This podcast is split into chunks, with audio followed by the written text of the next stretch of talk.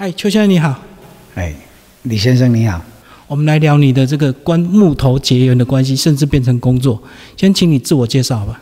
五十六年次的，呃，从小务农，啊，因缘机会来做木头。你不是竹山人，你要不要先把你的家乡讲一下？我是来竹山哈，做很久了，但是我是在那个出产那个双冬槟榔，那个槟榔最出名的地方，双东槟榔出生的。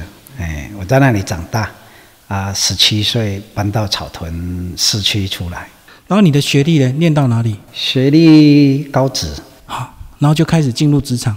哎，其实工读生进入木工工厂的工读生，以前待遇还记得吗？哎，第一次的待遇啊，一定记得，七千块一个月，很少，印象深刻。对，因为十七岁嘛，十八岁去当工读生，第一次的薪水一定记得。然后后来当完兵之后，就正式进入职场，就一样在木工业吗？嗯，没有哎，因为我住了。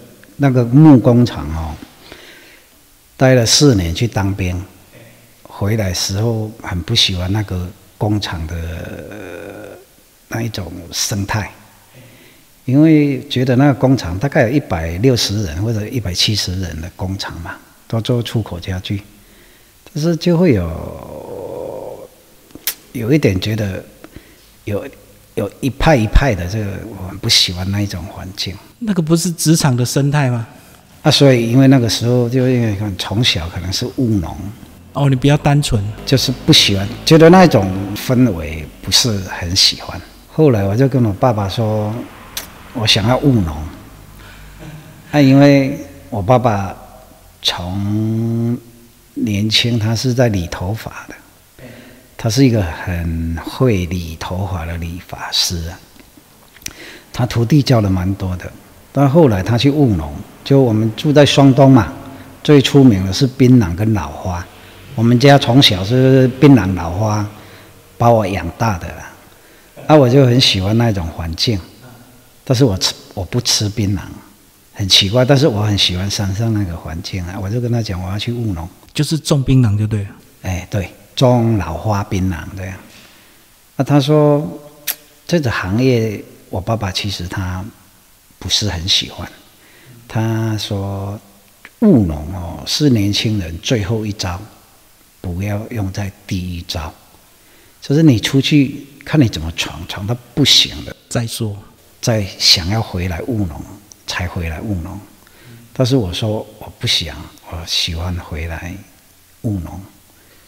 啊，所以他就经过一几个月，我们两个在那磨合。他说：“好啊，你要大概没有很久了，一两个月而已了。”一个他就说：“好好啊，你要务农，我带你去找一块新的土地啊。”我以前自己的土地经常农耕，它会有连坐的问题，你不能一直种你想要种的东西，所以要去找新的土地啊。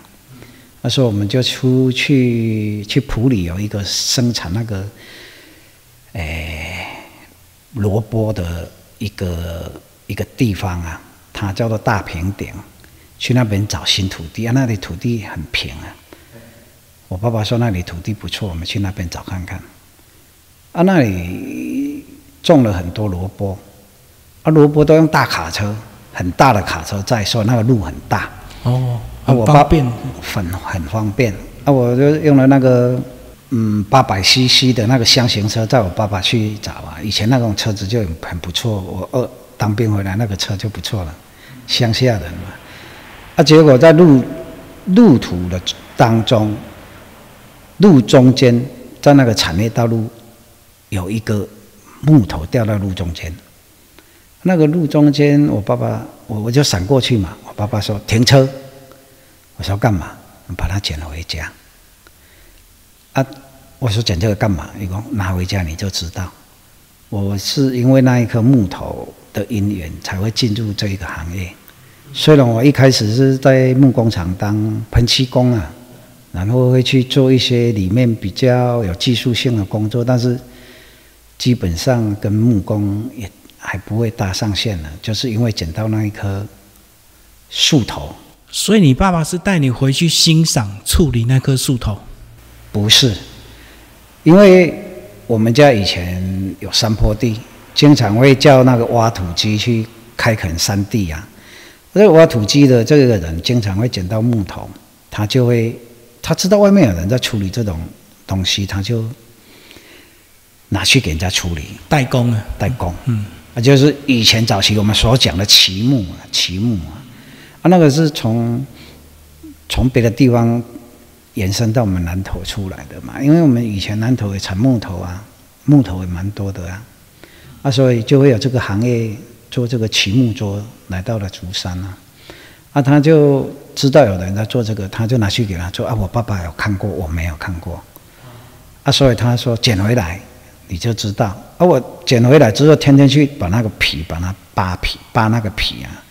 因为那个福山挖起来有皮，就是慢慢整修了。对，我要去整。他说啊，不要去整了，太麻烦，我拿去给人家弄了。有一天他在家门口大概放了好几个礼拜。有一天他跟我讲说，帮我弄上车了，他要再去给人家做。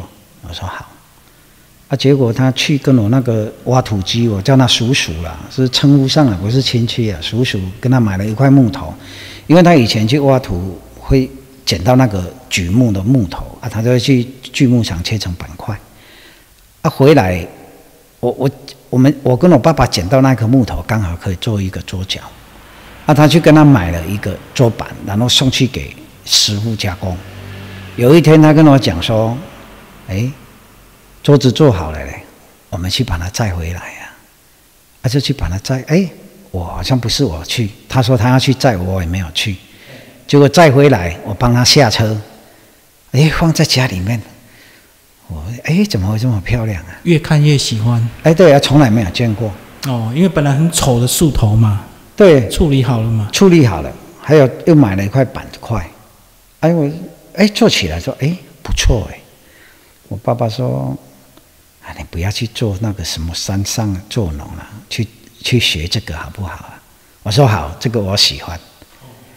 那就这样就走入这一个行业里面。大平顶它以前是造林，就是种那个福山，福山是可以开采的，但是那个时候就流行旗木，会把那个头挖出来啊。我们捡到那个头刚好是有树瘤，一般不会每一棵都会结树瘤，只有少部分的会结树瘤。那结树瘤之后，那个挖挖土机看到有树瘤，他会把它。捡起来，反正就是那个时候流行嘛，有人买嘛。那一颗刚好掉在地上被捡到，但是我爸爸又曾经看过，他去把它做回来之后，哎，我觉得喜欢。其实我爸爸都没有鼓励是获利的问题、成本的问题，他都没有。他只问你喜不喜欢做这个行业好不好？我说啊，这个我喜欢。其实我也没有考虑到底这个东西以后。可不可以养家糊口、赚钱娶老婆？我都没有想过。所以就是去学木头加工，就对。因为这是一个跟我们在木工厂做出口家具不同工序嘛。啊，你虽然我学会喷漆呀、研磨啊，但是它的工序跟它不一样。我们来去了解它的工序，艺术层次比较高啊。那个时候不会讲艺术，只是会讲说。它有一个工序你不懂啊，最主要其实去的哈，以前在我刚出来当学徒的时候，坦白讲，这个行业算没有经过很多年的淬炼，其实门槛还不算很高。所以我在木工厂做那四年的研磨、喷漆，其实已经算是很容易去应付这个行业。等于你已经超前了。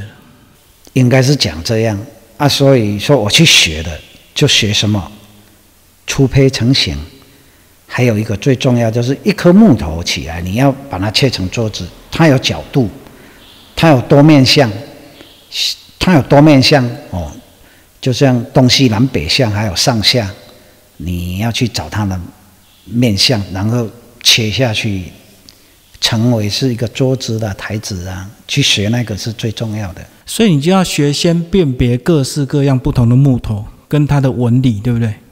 对，木头一定要学，纹理是最重要的。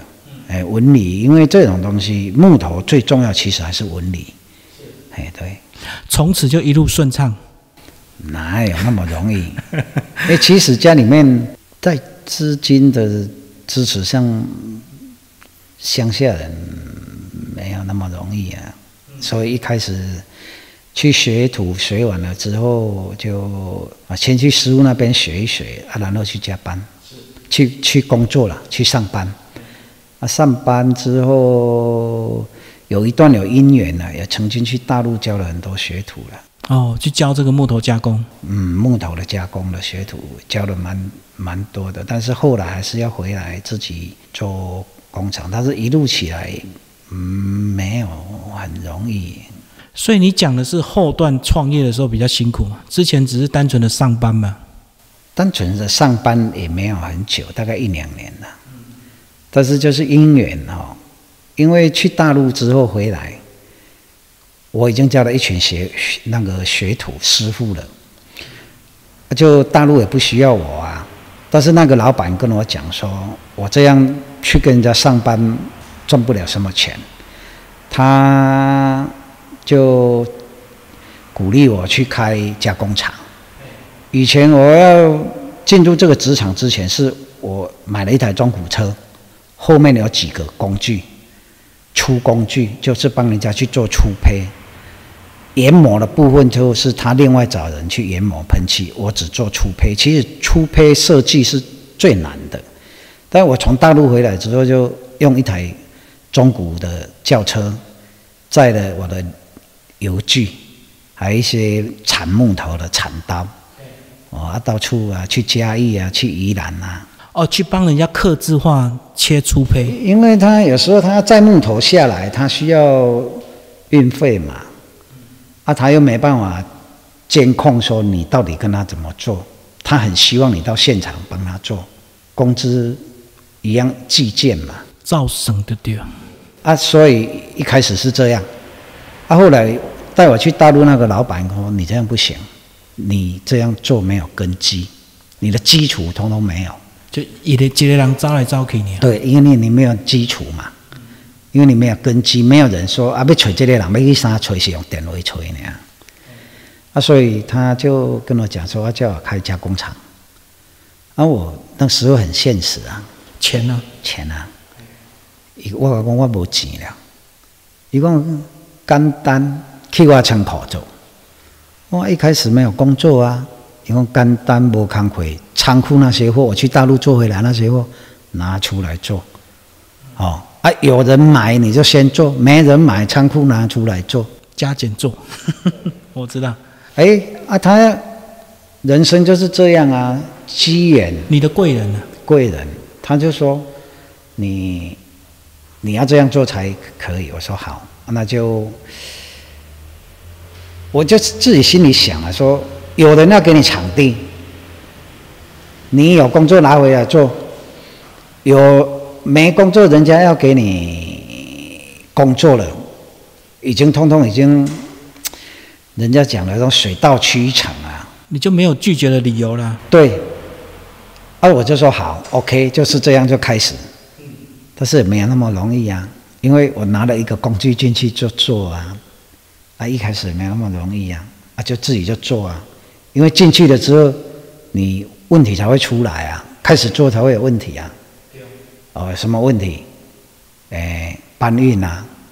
有一节人啊。对啊，因为你一个人啊，那他租的仓库也不是很方便。现在的那天车，电动的用吊的起重机，那你没有啊？那你要怎么办？叫推高机啊。好啊，就好，就没办法，就叫推高机啊。但以前的桌子木头很重，你不可能用人把它翻面，因为你要做正面跟反面两面嘛，那你就叫推高机来推，那推高机一趟来八百块，哦，那八百块你会想说一一次推一张八百块太划不来，所以要推很多张，对要推很多张排排 排队。推，哎，粗胚这边砍一砍砍好了，再叫他来再翻过来，全部翻好。哎，全部翻好，八百。哎，好，再来。啊，这样经济规模啊，啊，就慢慢做，慢慢做，做到哎，经过了一个月、两个月、三个月，那个推高机老板说：“嘿，苏安呢，你这样的比赛哦。”他跟他讲说：“你这样一个月要给我一万八的推高机的费用。”我曾经一个月给他一万八的推高机的费用，有时候早上来，下午还要来，一个月大概给他一万八，好像连连续两个月。他跟我讲说：“你这样不行啊！”我说：“怎么不行？一共你每个月给我一万八，你就自己买一台中古车就好了啊！”这个病，他其实也算我生命中的一个贵人啊，就是说。推高机这个方面，他跟我讲：“你你这样叫你划不来，你要买。”那我我就说：“啊怎么啊怎么买？”一他说他是职业在专门家装卸货柜的，他是两吨的推高机最适用。他那个所谓的三段式推高机，他说他家里面有一台两段式是三吨的。他说他看我做这个木头那一台很适合。啊，我就觉得他是内行的，他那个人，我觉得也不会骗人啊。一开始，因为他那个人算是跟大家都很好啊，我就问他一台多少钱，他说十八万，完了我口袋只有三万块而已啊，刚来做一做，收一收，口袋才三万块啊，我就想啊，回家跟爸爸借吧，要不然怎么办？没有钱了，不敢出去借钱啊。但你不会想到说回家跟爸爸借钱借不到钱。我回去，我我爸爸不是没有钱了，我爸爸有钱了，他不是没有钱，他我爸，你借我十八万，因为你十八万没错，我创个工厂哦，买一只地沟机要十八万啦。我我爸爸跟我讲说，你才二十七八岁而已哦。要开加工厂，其实那算是属不是什么加工厂啊，那是属于一种，那叫做说工工作室，类似工作室而已。个人工作室。对啊，但是啊，就因为我要推高机的时候，已经我已经有请了一个一个人帮两个人帮我做了。其实我去速度其实算蛮快的。一进去第二个月我去找了一个，第三个月我又去找一个，因为一进去他工作就来了。哦，等于你们三个在做。但是我没有工具啊，我就觉得这一个月一万八的推高机，他跟我讲，我觉得有道理啊。他说，因为你你加工不是马上可以拿到钱啊，只是一开始你的钱没办法再循环嘛，一开始没有钱可以循环。我就跟我爸爸借借不到啊，他说你才二十七八岁，开木工厂，我觉得你心智上不是很成熟，你等到三十岁的时候，你看要多少钱，我借你一笔，做了成功就做，做不成功就算了，好，就好好去工做你的工这样。哎，我心里面就觉得。哎，我老爸跟他讲这样，我就不服气呀！谁谁家的孩子，老爸讲他，他会服气？我当然不服气呀！哎，我就去借钱啊，找别人借。老爸不借，当然找别人啊。第一个去找我姑姑啦，我那个小姑姑哈，很疼我，我就去问我小姑，我老爸不借我十八万了，你可以借我钱吗？伊讲阿阿孙呢，阿哥借你五万。我刚才有五万好借你呢，啊，你搁差十万，还搁差十万，我在找找那个借我借我工厂那个老板，仓库那个老板，他说，你讲好了，我五万借你，嗯，啊，你搁差五万，搁欠五万，有一个拿了一个客人拿了很多木头要给我加工，这一个人的外号叫得过，这个人哦，其实早期。我们两个做生意做的蛮多的，他我就跟他讲说，哎，等到啊你先钢钱先给你积，先积完我五万啊那啦，啊他很爽快就给我五万，预支。对，其实还没工作有在做，但是还没做好，我说我预支五万块，他说 OK，啊，那我就自己再三万就十八万给他弄一台回来。其实嘛，那台推高机哈，那个已经在吐黑烟了啦。那个老板跟他讲哦，你再撑个一年哦，没问题啦。因为就是柴油柴油引擎嘛，然后就告懂啊，要磨练物啊，哦要弹钢了啦。但是他说再撑，让你撑个一年都没问题啦。我说好哦，那每天黑烟嘣嘣给我，那就我这个买回来了，真的还可以用，很好用。那台推高机让我赚了很多钱，所以他是你第二个贵人。对，其实那台推高机让我赚了很多钱。我差点以为你说他骗你买一个很烂的中没有古货，，我为什么说第一一个月一万多块，你是忍到受不了才会叫他来，但是你买了之后，你想要用它就可以马上对马上上手。啊，所以那台推高机让我用了大概四年，三到四年，我大概用了两年才去弹钢，我大概又用了两年，我要换地方了，我已经有买中古的吊轻啊车吊车，啊，我又又换了一个地方，然后又要换第三个地方的时候，已经有起重机了。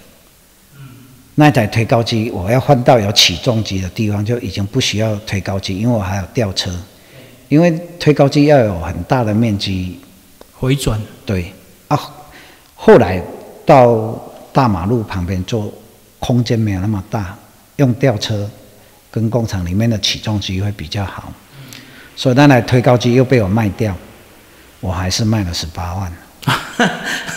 对，你整理过、弹过钢，对不对？我弹过钢，但是我用了四年，我还是卖了十八万。对啊，所以那台推高机其实让我赚了很多钱。所以有很多人如果要用推高机，我他说要买要买那种东西，真的用不坏啊，而且会让你省了很多劳力啊。对呀、所以第二个贵人到现在了吗，顺利的。一一路下来，其实还是经经过很多颠簸啦。因为一路下来，其实到后来换工厂还是还是在加工，在九二一地震之前还在加工，所以加工只能赚工钱，赚不了大钱，是这样吗？是没有错。如加工要赚到很大钱，其实并不容易啊，因为加工这种东西就是你两只手，你再请两个师傅来，变六只手，你再娶个老婆来做，变八只手。但是问题是，这八只手你都要付工资啊，啊，你赚的还是工资，要工资去付工资，等于没赚。你要赚多少？我老公看两想开啦，你要撑到账，他不可能啊！哦，贪心一点说撑到账啊，啊不贪心都撑到肥啊。但是那其实是不容易啊，啊，所以人生很多波折，也有很多贵人，还是蛮蛮多贵人的。但是现在至少生活就变木头就变成你生活的一部分。对啊，木头其实就我们生活的一部分了。对啊，它也改变了你的一些环境嘛，让你现在过得比较好一点，然后它也影响你。这影响我们很大。其实人生一路下来，它其实给我们有启发啦。就说人生，就像我做到现在来，已经五五五十七八岁了。其实就是在木头里面的蛮多领悟啊，哎，其实还是会有的。哎，木头其实是很有情感的，但一般人不是同业的人没办法去领悟它。大部分人还是会慢慢的变所谓的经济所影响，会喜欢用塑胶的东西，快、简单、便宜。对啊、我常常在讲说会喜欢，因为其实我在这个行业里面，让我们卖出去的东西最多的其实是椅子。我也常常讲，在骑木界的椅子，其实要做比我多的很少，不容易，因为我从从入行就一直在做椅子，做到现在都一直在做椅子。啊，常常人家就会讲说，嘿，茶头椅那种啥好做？我把它那个木头椅，你要做了才算数。有时候你看它很漂亮，做不一定好做。哦啊，你看它有时候搞搞啊，你做起来，其实为什么木头会是软的？木头不可能是软的，它是随着你的身体去修改它的弧度，它才会让你觉得它柔软。所以木头做这种创意家具，其实要投入情感，很细微的差距，对吧？嗯，其实都是很细微的差距啊。因为我们从小在做木头，最大的领悟就是，我们常常在年轻的时候一直想要赚他的钱，就是会用靠他赚钱，靠他赚钱，所以用时间去达成一张椅子，所以就快啊，快，快，但是一直做做到我九二一之前，我其实我曾经收起来一段时间了。九二一之前一年，那是景气很差。买了十颗木头，可能八颗才会才会回本，剩下两颗哈还是不重用的。但卖的那八颗，如果你收了支票，被倒的机会还特别大。哦，因为整个景气啊，那个景气很差啊。啊，后来就觉得说，这个回家回家吹电风扇也顶多是花个电电费，也不用搞这个这么难，就不想干，回去务农。就不想那么累了，对，就觉得做到这个木头怎么那么难搞？啊，刚好遇到我爸爸生病啊，我想啊回家帮忙，结果说一说回家回去，没有几个月，我爸爸就过世了。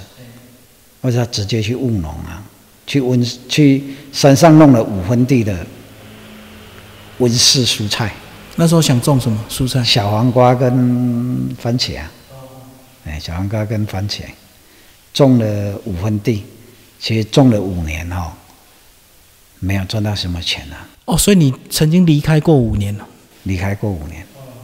啊，我太太去卖面，我太太手艺厨艺很好，她去卖面，因为她严重的鼻子过敏，那个番茄进去那个花粉她受不了。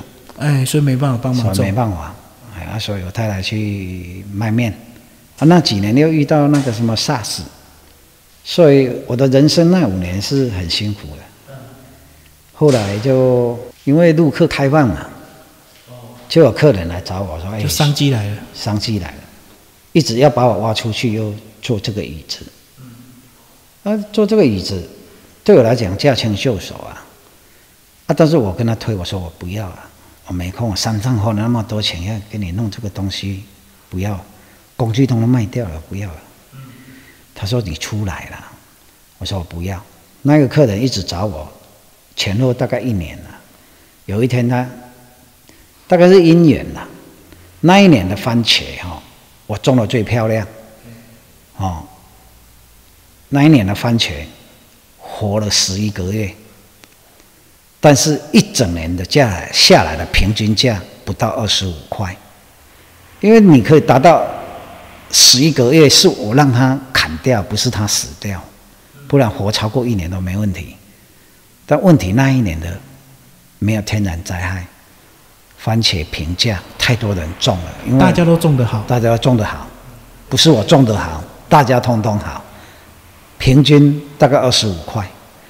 那一年哦，他妈这戏又没有赚钱。我那个朋友都来跟我说：“十五万呢，帮我弄椅子啊。”我说：“好。”因为我妈妈做的。很严重，她这个好像骨刺要耗发出来，那个骨刺啊。她说我我都看到脖子不舒服啊。我说玛丽亚那伊讲那想还去有医生看。我讲阿伯好嘞，叫我哥哥带你去啊。啊，我去帮客户弄六张椅子，赚赚一个小钱回来，赚医药费就对。也不用医药费啦，我妈妈不会跟我拿啦，我哥哥不会跟我拿了，他说，赚赚的小钱回来，他说好，所以我去把椅子弄一弄。在弄的期间，我那一个朋友跟我讲：“哎，我带你去看人家现在的创作了。”我说：“好啊，走啊。”哎，看一看，他带我去看一看，手就痒了，给你刺激到了。对，他就说。啊！不要去山上了，搞什么东西？以前带我去大陆那一个也跟我讲了，少年人啊，米的山顶啊，无前途啊，那样。我就就就反正讲，人家都会讲，我们的姻缘还没到的样子，我就回就就回家看我妈妈。我说妈，你讲有较好？伊讲有啊，有较好啊，卖做也较好。哎，好卖做较好，啊好啊，无你卖做啊，我来做茶。就这样就就一直就进去，又又走回来了。哦，所以你一路这样子，等于三个贵人。其实贵人还蛮多，不止啊。一对，因为你在出来哈，九二一之后经过了四五年，九二一之前一年，九二一之后又经过两三年之后又出来从事这个行业，已经到现在大概十八年嘛。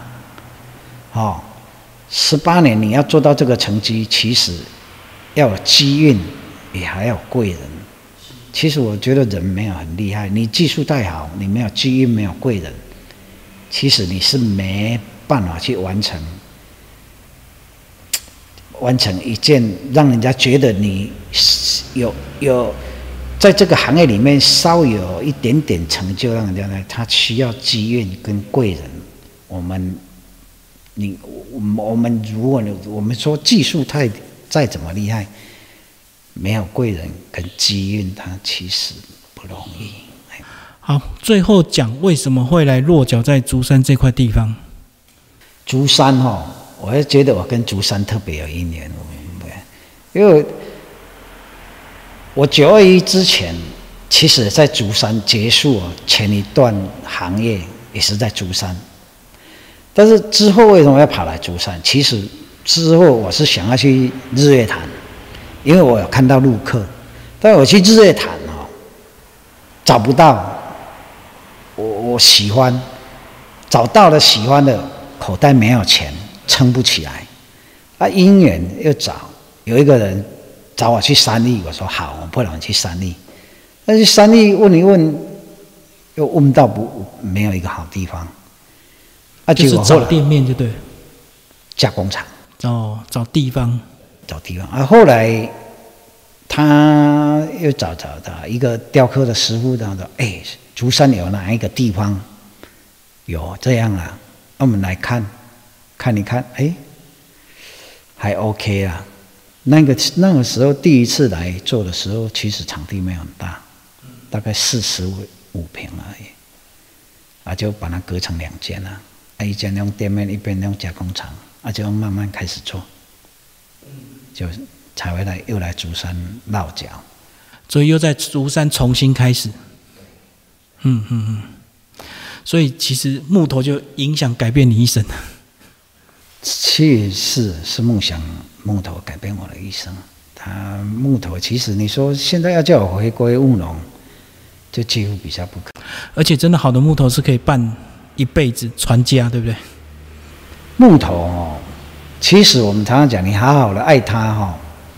我常常讲，它是与天同寿，它其实不会坏的。一般都是因为我们不喜欢它，把它抛弃出去外面了，它就很容易烂掉。木头其实不容易烂，木头怕霉菌而已啊。霉菌你只要在室内把它照顾好，其实木头要坏掉不容易，不容易。尤其我们做的。都是比较高级的材料了，因为做创意家具都用高级材。嗯，而且木头可遇不可求。对，木头到现在来讲真的是可遇不可求，因为我们的行业在遇到某一些瓶颈。对啊，因为它有天然的纹路嘛，天然纹路啦，或者是那形状啊，当你取材还是越来越少，它还是遇到一些问题的，还是会有一些瓶颈会产生。